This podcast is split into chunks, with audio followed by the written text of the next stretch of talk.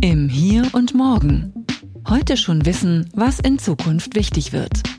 Ein Podcast über Trends, Treiber und Visionen. Von und mit Zukunftsforscher Kai Gondlach.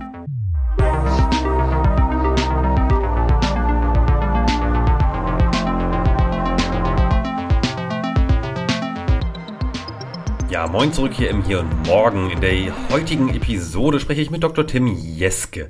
Er ist eigentlich gelernter Maschinenbauingenieur und Wirtschaftsingenieur, hat aber dann an der RWTH promoviert über das Thema Entwicklung einer Methode zur Prognose der Anlernzeit sensomotorischer Tätigkeiten. Kann ich erstmal ehrlich gesagt wenig mit anfangen. Das Tolle ist, äh, Tim ist seit einigen Jahren Wissenschaftler beim IFAA. Das ist das Institut für angewandte Arbeitswissenschaft. Das heißt, er beschäftigt sich auch mit dem Thema, du wirst es schon ahnen, Zukunft der Arbeitswelt. Denn auch Tim hat einen Beitrag geschrieben für unseren Band Arbeitswelt und KI 2030, der da heißt Chancen der KI für die Arbeitsgestaltung in der produzierenden Industrie. Und das ist wirklich ein sehr, sehr spannender Beitrag. Deswegen wünsche ich dir jetzt schon mal viel Spaß bei diesem wirklich sehr wichtigen Thema, denn du weißt, ne, in Deutschland die Industrie ist sehr wichtig und äh, die Zukunft dieser liegt uns allen, denke ich mal, am Herzen als Antrieb für unsere Volkswirtschaft. Und insofern, ja, wünsche dir viele spannende Erkenntnisse aus diesem Gespräch mit Tim. Herzlich willkommen im Hier und Morgen. Mein heutiger Gast ist Dr. Tim Jeske und ich freue mich sehr auf dieses Gespräch, weil Tim nämlich auch einen Beitrag geschrieben hat für unseren Band Arbeitswelt und KI 2030. Tim ist unter anderem Projektleiter und Wissenschaftler beim IFAA, das steht für Institut für angewandte Arbeitswissenschaft, also prädestiniert für diesen Band, würde ich sagen, hat einen sehr interessanten Beitrag geschrieben und ich habe ihn eingeladen hier ins hier ins Hier und Morgen praktisch, um mal ein bisschen dazu zu erzählen, wer er ist, was er macht und was in dem Beitrag steht, so ungefähr. Deswegen, lieber Tim, schön, dass du hier bist und ähm, ja, erzähl doch mal, wer bist du, was machst du und warum machst du das? Ja, vielen Dank, Kai, dass ich äh, mitwirken durfte, dass ich jetzt auch mit dir dieses Gespräch führen darf. Das hat mich sehr gefreut und freut mich sehr. Die Arbeitswissenschaft ist mein Thema, dem ich mich auch schon seit über zehn Jahren beschäftige. Vom Hintergrund her bin ich äh, Ingenieur und man sagt Ingenieuren zwar eine rein technische Perspektive oft nach, aber in der Arbeitswissenschaft ist eben genau das nicht der Fall. Da kommt alles zusammen. Die Technik, die Organisation und der Mensch mittendrin. Und genau wie die Arbeitswissenschaft eine Querschnittsdisziplin ist, die eben all die Bedarfe zusammenfasst, die man da braucht, um Arbeit zu gestalten. Man braucht äh, medizinische Perspektiven, organisatorische Perspektiven, technische Perspektiven, juristische Perspektiven und so weiter. Und genauso wie alles zusammenwirkt und bei der Gestaltung von Arbeit betrachtet werden muss und natürlich auch in die Arbeitswelt der Zukunft mit einfließt, genauso wirkt die Digitalisierung in all diesen Bereichen mit rein und führt überall zu Veränderungen. Mhm. Ja, deswegen passt es auch gut zusammen, ja, auf jeden Fall. Und was hat dich dazu gebracht? Also ich meine, du hast es schon angedeutet, ne? also Ingenieur, äh, dem Ingenieur ist nicht zu schwör, haha. Äh, Ingenieurswesen hat man häufig erstmal so total stereotyp vor Augen, sehr technische Menschen. Mm, dann hast du aber ja Maschinenbau gemacht und dann Wirtschaftsingenieur, äh, wenn ich es richtig nachgelesen habe. Und äh, bist dann schon eigentlich in so einen Bereich reingegangen, ne? also äh, wo es mit Prognostik auch zu tun hatte und, und äh, ich habe gelesen, sensomotorische Tätigkeiten, also auch in Industrie, ne? also an einer sehr technischen Hochschule was interessiert dich persönlich so an diesem Spannungs, ich würde fast sagen Spannungsfeld, ne, von Technologie, Mensch, Arbeit, äh, wo alles so zusammenkommt? Äh, das Spannende an dem Spannungsfeld ist, ist natürlich äh, diese Vielfalt der Perspektiven, die da zusammenwirkt. Und ähm, wenn man aus seiner, also die, die, Arbeitswissenschaft so vielfältig wie sie ist, so vielfältig sind auch die arbeitswissenschaftlichen Institute und Einrichtungen aufgestellt. Mm, das, ähm, das heißt, wenn immer von interdisziplinärer Zusammenarbeit äh, gepredigt wird. In der Arbeitswissenschaft gibt es sie einfach schon lange. Und wenn man äh, mit seiner eigenen Perspektive an irgendeinem Gestaltungsproblem mal gerade nicht weiterkommt, dann kann man ganz klassisch mal eine Türe weitergehen oder in Corona-Zeiten eben auch zum Telefonhörer oder zum Kopfhörer greifen und mhm. äh, mal die Kollegin oder den Kollegen mit einer völlig anderen Perspektive fragen, und dann bekommt man vielleicht die psychologische Sicht darauf äh, erklärt und äh, dann findet man auf einmal eine ganz neue Lösung, an die man vorher vielleicht gar nicht gedacht hatte. Mhm. Das finde ich unglaublich faszinierend an, an, der Arbeitswissenschaft. Ja, definitiv. Ich auch. Also, und, und was, was kommt dann dabei raus? Also, äh, wie genau geht ihr vor? Also, was, was macht so ein Institut für angewandte Arbeitswissenschaft? Mal runtergebrochen für unsere Zuhörerschaft. Ja, angewandte Arbeitswissenschaft oder angewandte Forschung geht eben in die Unternehmen, arbeitet mit den Unternehmen zusammen. Also Wissenschaft und Praxis arbeiten zusammen an konkreten Fragestellungen, überlegen sich, wie man die lösen kann, probieren Lösungen aus, gucken, welche sind gut, welche sind nicht so gut, leiten daraus Vorgehensweisen ab, die anderen Unternehmen bei ähnlichen Fragestellungen helfen können, um diese dokumentierten Vorgehensweisen dann auch anderen zugänglich zu machen und so insgesamt der Wirtschaft auch zu helfen. Das heißt, die Wirtschaft beauftragt euch als Institut und äh, fragt sowas wie, wie müssen wir die Arbeitsplätze anpassen oder, oder wie passiert das? Wie ist der Ablauf? Dazu sollte ich vielleicht noch kurz ein bisschen auf, auf das Institut eingehen. Das Institut für angewandte Arbeitswissenschaft ist äh, das Forschungsinstitut der Metall- und Elektroindustrie. Wir sind als Verein organisiert und äh, so ein Verein hat natürlich Mitglieder und diese Mitglieder sind überwiegend die Arbeitgeberverbände der Metall- und Elektroindustrie in ganz Deutschland. Mhm. Insofern ist unser Auftrag für diese Verbände und deren Mitgliedsunternehmen eben solche Handlungshilfen zu entwerfen, damit eben die Industrie in Deutschland da auch wächst und gedeiht und uns Wohlstand und Arbeitsplätze erhalten bleiben. Mhm. Und das Ganze bei immer größeren Herausforderungen, zum Beispiel KI. genau. Total smooth Überleitung. Genau, eine äh, super Überleitung, die aber noch einen Gedanken, den möchte ich noch trotzdem noch loswerden. Wir arbeiten sowohl direkt auf Initiative oder Nachfrage von einzelnen Verbänden oder Unternehmen, aber auch in öffentlich geförderten Forschungsvorhaben, um die man sich ganz klassisch wie andere Forschungseinrichtungen auch bewirbt. Und da entstehen auch nochmal solche Praxis Ergebnisse, die wir dann auch gerne weiter verbreiten. Mhm. Solche Ergebnisse sind auch in den Buchbeitrag eingeflossen. Wir haben da in einem Projekt, einem großen Begleitvorhaben, andere Forschungsprojekte auch begleiten dürfen und in dem Zusammenhang aber auch eigene Forschung durchführen können. Und da haben wir mehrere Befragungen durchgeführt, damit auch noch eine Befragung ergänzt, die wir schon vorher hatten, wenn man mit einem gewissen Zeitabstand immer mal wieder ähnliche Fragen stellt oder teilweise auch gleiche Fragen stellt an die Unternehmen, dann kann man ja auch Entwicklungen erkennen und ableiten und dann kann man auch sich ein wenig nach vorne wenden und ein bisschen Prognosen daraus ableiten und sich überlegen, wie sich das denn weiterhin entwickeln wird und wie dann die Arbeitswelt der Zukunft ausschaut, wenn die Digitalisierung weiter Fahrt aufnimmt mhm. äh, und auch eben die KI ermöglicht. Mhm.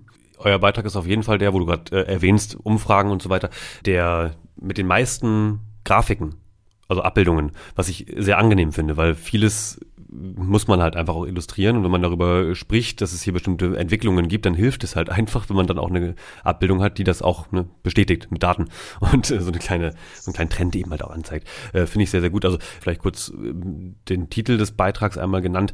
Der heißt ja Chancen der KI für die Arbeitsgestaltung in der produzierenden Industrie.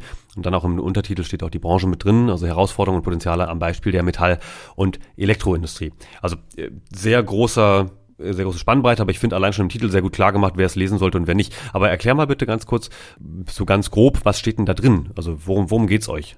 Also im Beitrag steht eigentlich viel zu wenig drin. Man könnte noch viel, viel mehr schreiben und mhm. ergänzen. Aber zunächst mal ähm, sind diese vielen Abbildungen, diese Trends, die man da äh, erfahren kann, zunächst mal der grundsätzliche Gedanke, dass wir mit der Digitalisierung, aber auch mit der, mit der KI eigentlich alle Formen von Arbeit unterstützen können. Also es, mhm. man kann ja grundsätzlich mal zwischen äh, geistiger Arbeit, körperlicher Arbeit unterscheiden und prinzipiell kann jede Arbeitstätigkeit irgendwo aus ihren Anteilen an geistiger und körperlicher Tätigkeit zusammengesetzt werden. Ob das jetzt eher äh, eine Transportaufgabe ist, wo ich eher Kraft brauche oder vielleicht eher eine erfinderische Aufgabe, wo ich dann weniger Kraft brauche, weil ich eben nur eine Maus oder einen Bleistift bedienen muss. Mhm. In all diesen Bereichen und für all diese Tätigkeiten kann man sich vorstellen und überlegen und ja auch schon in der Praxis sehen, wie die Digitalisierung da hilft zu unterstützen und wo man dann auch schon zum Teil sehen kann, wie die KI unterstützt oder in welche Richtung die Unterstützung durch so eine KI gehen kann. Damit habe ich es aber auch schon angesprochen. Die KI ist ja im Prinzip eine Weiterentwicklung oder eine höhere Form der Digitalisierung. Heißt, man kann sich das ja in verschiedenen Stufen vorstellen. Man äh, muss also erstmal Informationen verfügbar machen, weil nach, nach dem Motto, wenn Ihr Unternehmen weiß, wüsste, was Ihr Unternehmen alles weiß, dieser Spruch an sich macht ja schon deutlich, mhm. dass, wie man so schön sagt, oft eine zersplitterte IT-Landschaft gibt, wo Informationen zum Teil verfügbar sind, äh, zum Teil auch nicht äh, wirklich verfügbar sind, weil sie noch auf Papier vorliegen oder an einer anderen Stelle sind, wo einfach verschiedene Daten nicht miteinander verknüpft sind oder verknüpfbar sein dürfen. Und diese Daten, wenn man sie erstmal hat, kann man dann ja auch in Interaktionen bringen und auch für einfache Algorithmen verwenden, die vielleicht einfach nur anhand eines Lagerbestands vielleicht automatisch eine Nachbestellung auslösen. Mhm. Oder eben, wenn man dann noch mit ein bisschen äh, besseren und nicht besseren, mit leistungsfähigeren, äh, teilweise auch selbstlernenden Algorithmen daherkommt. Das tun, was die KI macht, nämlich weitere Schlüsse ableiten, den Nutzern, den Menschen, die die Software benutzen, Vorschläge machen oder auch äh, Prozesse damit besser steuern. Mhm. Was wir auch beschrieben haben, ich habe den Beitrag ja nicht alleine geschrieben, ist, dass das Thema Lean Management auch weiterhin wichtig ist. Also wenn wir die Digitalisierung verwenden, dann beschleunigen wir damit im Grunde den Fluss von Informationen. Also Informations, hm. Informationen fließen schneller. Und wenn ich ineffiziente Informationsflüsse habe und die dann schneller ablaufen lasse, äh, durch die Digitalisierung, dann steigt meine Ineffizienz. Also muss ich tunlichst darauf achten, äh, dass ich erstmal die Verschwendung da rausnehme. Das Lean Management unterscheidet da ja sieben Verschwendungsarten. Dass ich die erstmal rausnehme, dass ich meine Prozesse teilweise auch völlig neu denke, ja, weil ich eben durch die Digitalisierung Informationsflüsse auch völlig anders gestalten kann. Mhm. Dass ich erstmal das mache und dass ich dann wirklich äh, einen Schritt vorwärts komme und mich dann eben mit kontinuierlichen Verbesserungen, wie ich das sonst auch mache oder zumindest machen sollte, weiterentwickeln kann, Stück für Stück. Ja, diese verschiedenen Gedanken sind immer mit den Befragungsergebnissen verknüpft. Die Befragungen sind von 2015, 2017 und 2019. Und mal ganz grob zusammengefasst, in diesem Zeitraum ist die Bedeutung der Digitalisierung, also das, was die Unternehmen sagen, wie groß die Bedeutung der Digitalisierung für sie ist, ist halt stetig gestiegen.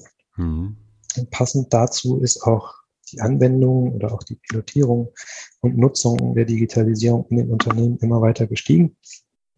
Sie sind aber noch längst nicht da, wo man aufgrund dieser genannten Bedeutung davon ausgehen könnte, dass sie, dass sie angekommen ist. Also da ist immer noch viel Potenzial. Da ist auch noch viel zu tun. Ein Potenzial, was da auch noch mal beschrieben ist, haben wir auch explizit erfragt, ähm, man geht davon aus, dass mit mehr Digitalisierung auch weniger Schichtarbeit erforderlich ist, also weniger mhm. Wochenendschichten, weniger Nachtschichten, also gut für Mensch und Unternehmen. Und was wir auch beschrieben haben oder bestätigt bekommen haben, ist, dass da natürlich noch einiges weiteres zu tun ist. Das ist auch kein Selbstläufer, da muss man auch was, was tun. Die Führungskultur verändert sich wahrscheinlich und es sind auch Qualifizierungsmaßnahmen nötig für Beschäftigte wie für Führungskräfte. Hm. Ja, zumal ja auch, wir haben es vorhin ganz kurz im, im Vorgespräch angeteasert, äh, eigentlich für uns so, jedes Unternehmen ist ja anders und selbst in jetzt zwei dann doch ein bisschen abgegrenzten Branchen, Metall- und Elektroindustrie, ähm, die ihr beispielhaft ja nennt, selbst da gibt es ja kleine, große Betriebe bis hin zu riesigen Konzernen. Kannst du da mal so einen Einblick äh, kurz geben, wie sich das gestaltet, auch gerade in der Zusammenarbeit für euch? Also wie, wie macht man da Dinge vergleichbar? Wie hebt man da bestimmte Entwicklungen hervor? Also zunächst mal kann man natürlich Befragungsergebnisse äh, danach strukturieren oder untersuchen, was, wie sich jetzt größere oder kleinere Unternehmen verhalten, beziehungsweise was sie geantwortet haben. Es gibt natürlich eine gewisse Tendenz, dass größere Unternehmen da eher äh, ein bisschen weiter sind mit Digitalisierungsbemühungen, mit, mit der Einführung von KI. Mhm. Das heißt aber noch lange nicht, dass es die nicht bei, bei den kleinen und mittleren Unternehmen auch gäbe. Das sind einfach viel, viel mehr und die sind auch wiederum sehr unterschiedlich. Einige sind halt haben nicht den Bedarf oder nicht den Veränderungsdruck. Andere haben das sehr deutlich. Andere sind Vorreiter und können es auch bequem mit den größeren Unternehmen aufnehmen, wenn man das jetzt als Wettbewerb sieht zwischen klein und groß. Mhm. Also Digitalisierungsbemühungen gibt es auf allen Ebenen, was jetzt die Unternehmensgrößen angeht. Das ist auf jeden Fall eine gute Nachricht. Allerdings, ja. Weil ich meine, ist ja auch gerade am Industriestandort Deutschland äh, volkswirtschaftlich nicht ganz uninteressant. Ne? Und was sind so die größten Herausforderungen, jetzt insbesondere für die, die vielleicht noch nicht ganz so weit sind, auch auf dem Weg in die nächsten Jahre? Jetzt vielleicht nicht ganz so detailliert, aber äh, so die ein, zwei größten Hürden auch für, für Unternehmen, die jetzt vielleicht gerade erst anfangen oder äh, noch nicht so weit sind? Ja, die größten Hürden ich weiß nicht, ob ich es als Hürde bezeichnen würde, es ist so in gewisser Weise der Weg dahin zur Digitalisierung. Ich hatte es eben auch schon mal angesprochen. Ich äh, muss die Lean-Gedanken auch erstmal umsetzen. Ich muss erstmal schauen, wie ich mit einfachen Mitteln meine Produktion verbessere. Mhm. Man sollte nicht auf die Idee kommen, äh, ich kaufe mir jetzt irgendwas Digitales ein und dann wird alles gut. Schön wär's ja. muss man eben vorher auch mal schauen, dass man seine Prozesse, seine Abläufe, seine Strukturen auch klassisch schon verbessert und nach vorne bringt. Und dann kann man mit der Digitalisierung noch mal einen Schritt weiter gehen. Und dann kann man mit der KI noch einen Schritt weiter gehen.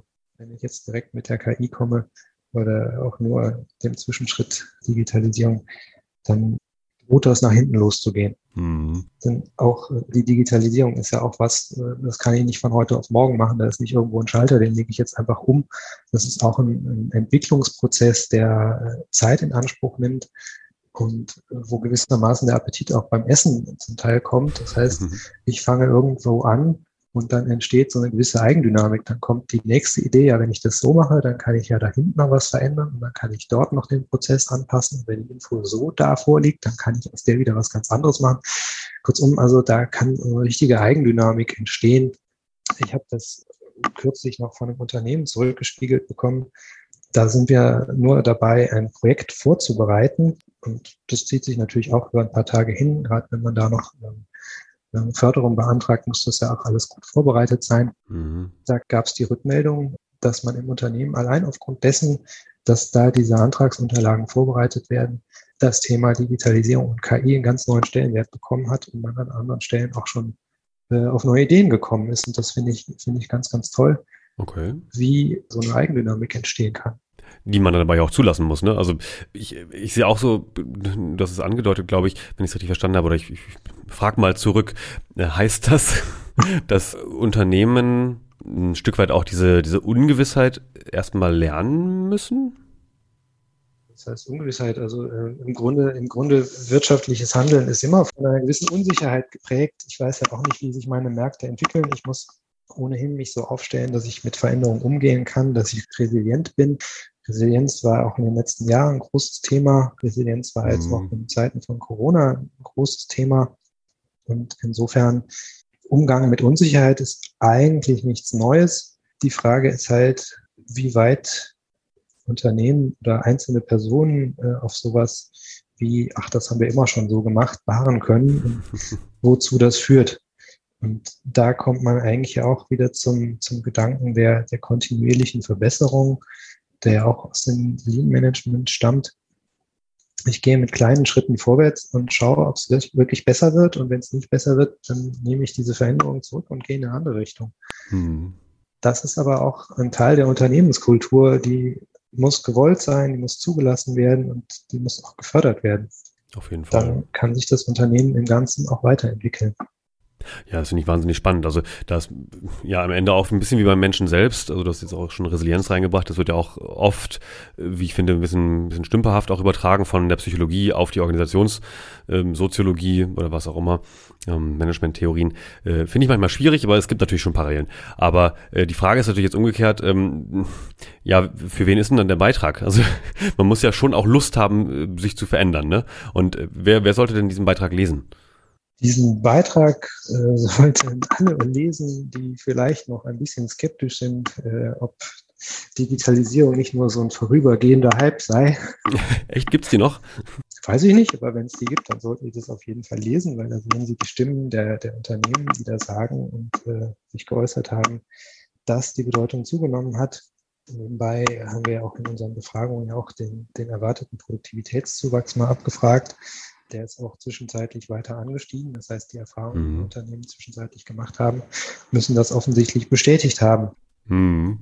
Das heißt, äh, da haben wir gewisse ja, vielleicht nochmal ein Impuls für die, die vielleicht doch irgendwie noch zurückhaltend sind oder noch nicht so ganz genau wissen, warum äh, oder wie es ihnen helfen kann, das Thema. Und äh, insofern im Prinzip können alle das, das, den Beitrag lesen und ich denke, was, was Interessantes, auch Spannendes auch dabei mitnehmen.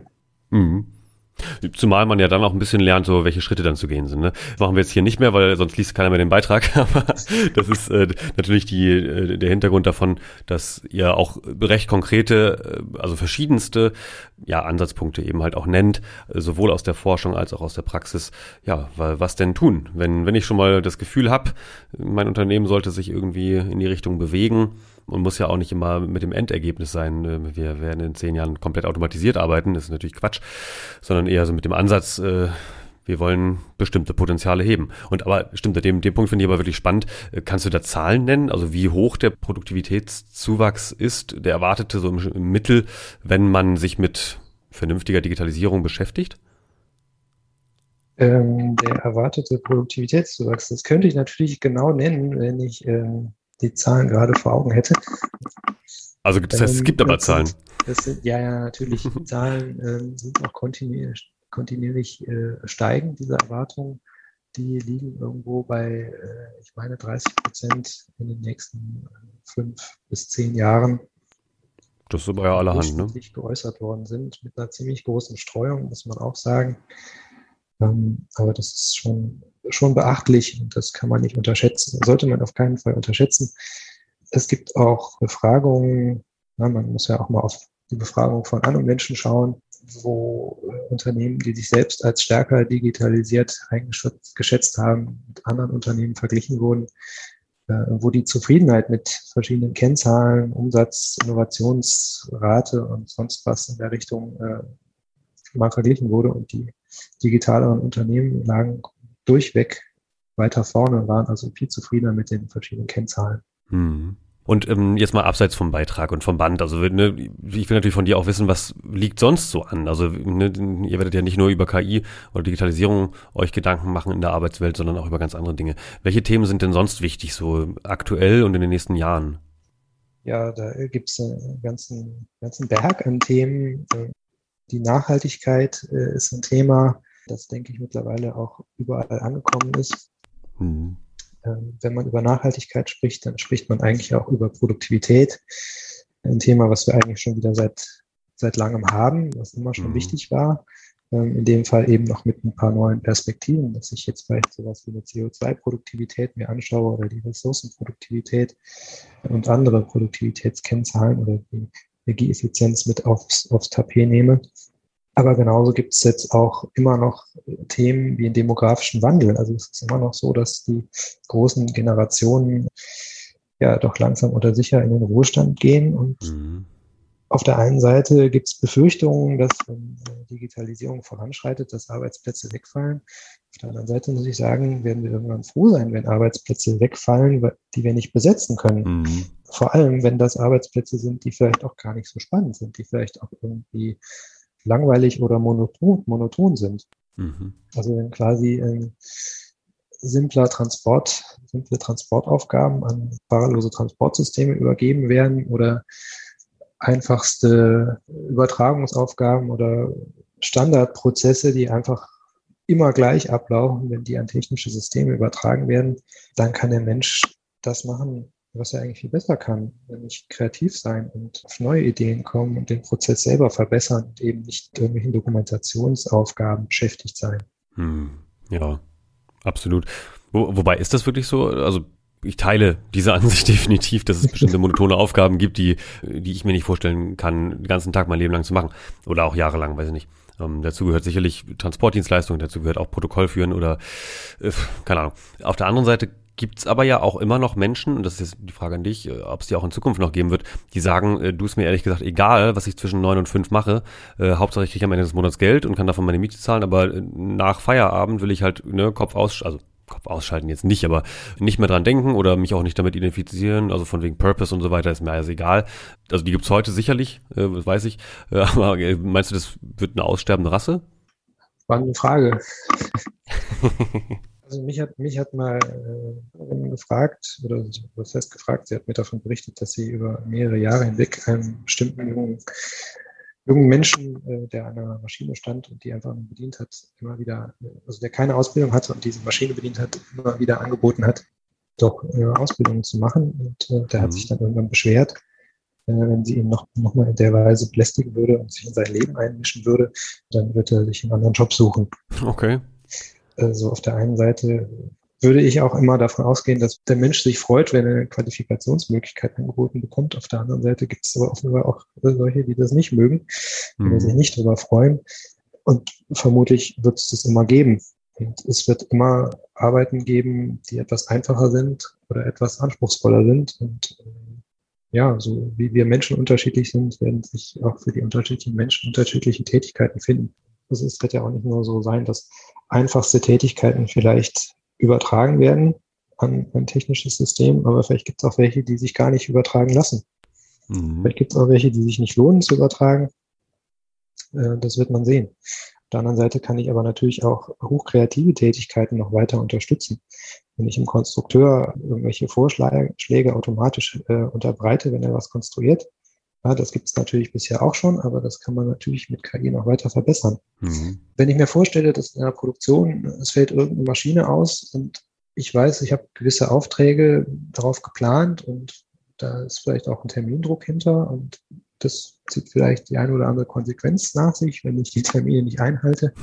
Gibt's. Dann muss ich mir natürlich auch überlegen, was mache ich denn jetzt? Was sind denn jetzt meine Handlungsalternativen und vor allem, was haben die für Auswirkungen auf mhm. diese einzelnen Prozesse oder Produkte ähm, oder auch auf das ganze Unternehmen. Und äh, wenn ich jetzt eine KI habe, dann kann die mir auch dabei helfen, solche Auswirkungen ziemlich schnell zu simulieren bzw. zu prognostizieren. Und äh, insofern kann die KI auch das andere Spektrum, äh, das andere Ende des, des Anspruchsspektrums, sage ich mal, noch unterstützen. Hm.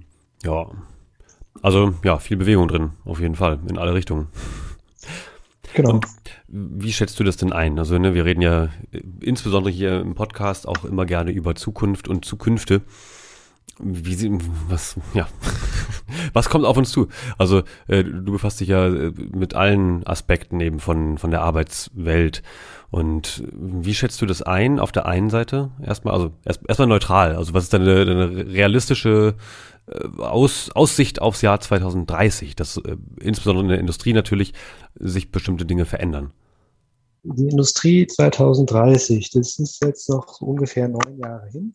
Industrie heißt auch, dass da produziert wird. Das heißt, mhm. ähm, dass Dinge vielleicht montiert werden müssen. Montageaufgaben sind recht schwer zu automatisieren.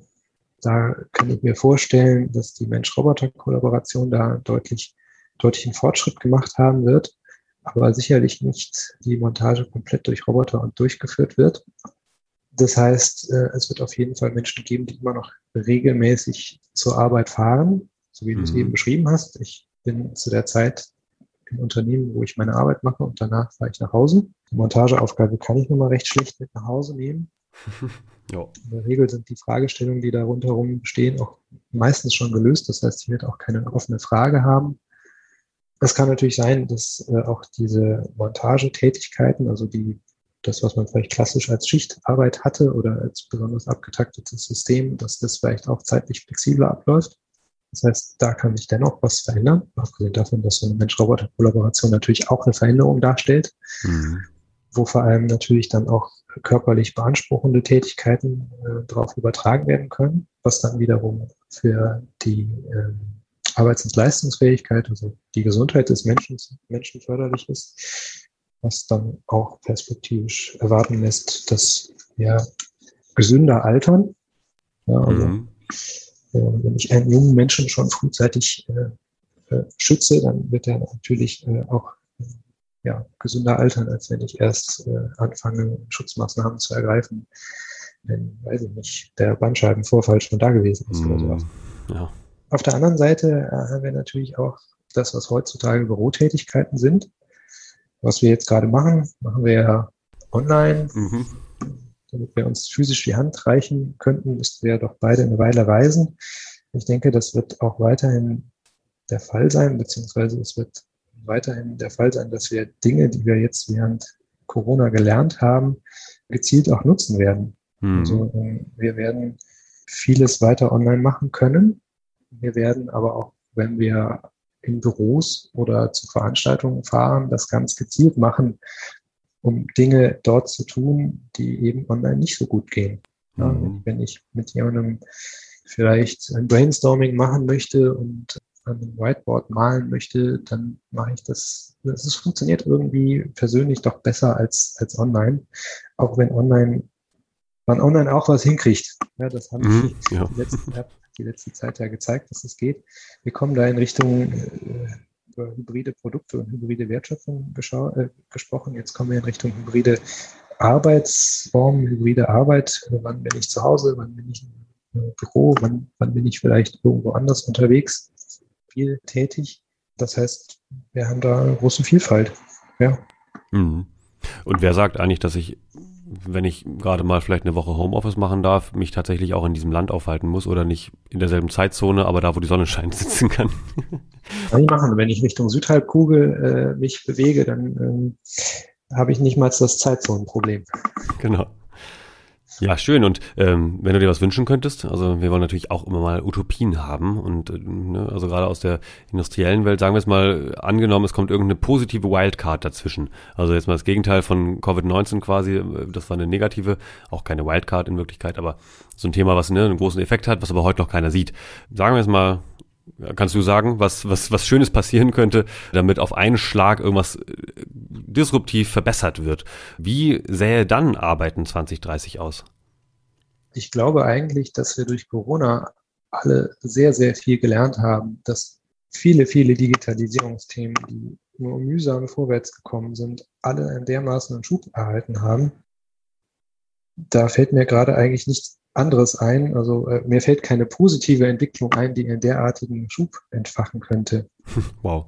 Wo plötzlich alle ja, gezwungen sind, äh, sich mit den Themen auseinanderzusetzen. So nach dem Motto, die, wir brauchen die Krise, um uns innovativ verhalten zu können. Die Krise hat definitiv dazu geführt. Mir wäre es jetzt lieber, wenn mir was Positiveres als eine Krise dafür einfallen würde. mhm. ähm, ich weiß es aber gerade nicht. Ne, macht ja nichts. Also im, im Gegenteil, dann ähm, ist ja sozusagen der, der Wunsch so, dass es äh, auf dem Pfad weitergeht, wie es jetzt aufgegleist ist. Das ist ja durchaus ein sehr schönes Zukunftsbild, wenn es äh, es halt auch stabil bleibt. Ne? Also das setzt ja voraus, dass wir in einigen Konstanten auch da bleiben, wo wir sind. Ja, beziehungsweise wir können einfach die Sachen, die wir jetzt neu hinzugelernt haben, weil es waren jetzt ja wirklich alle gezwungen hinzuzulernen, äh, mit den Sachen, an die wir uns erinnern, wie es vor Corona war, die können wir jetzt äh, lernen, miteinander zu verbinden, sodass wir, wie man immer so schön sagt, das Beste aus beiden Welten oder beiden Zeiten zusammenfügt, ähm, hm. damit es uns ja. insgesamt besser geht. Finde ich schön. Ja, in Ordnung. Ähm, dann machen wir das doch so, oder? Also schieben wir das ganze Thema ein bisschen voran, promoten das Thema KI neben anderen in der Arbeitswelt. Aber ganz wichtig natürlich die letzte Frage. Was würdest du denn jetzt noch ergänzen wollen? Was haben wir vergessen? Wo, worüber muss man unbedingt sich Gedanken machen, wenn man irgendwo wahrscheinlich in der produzierenden Industrie unterwegs ist und sich mit Zukunft beschäftigt?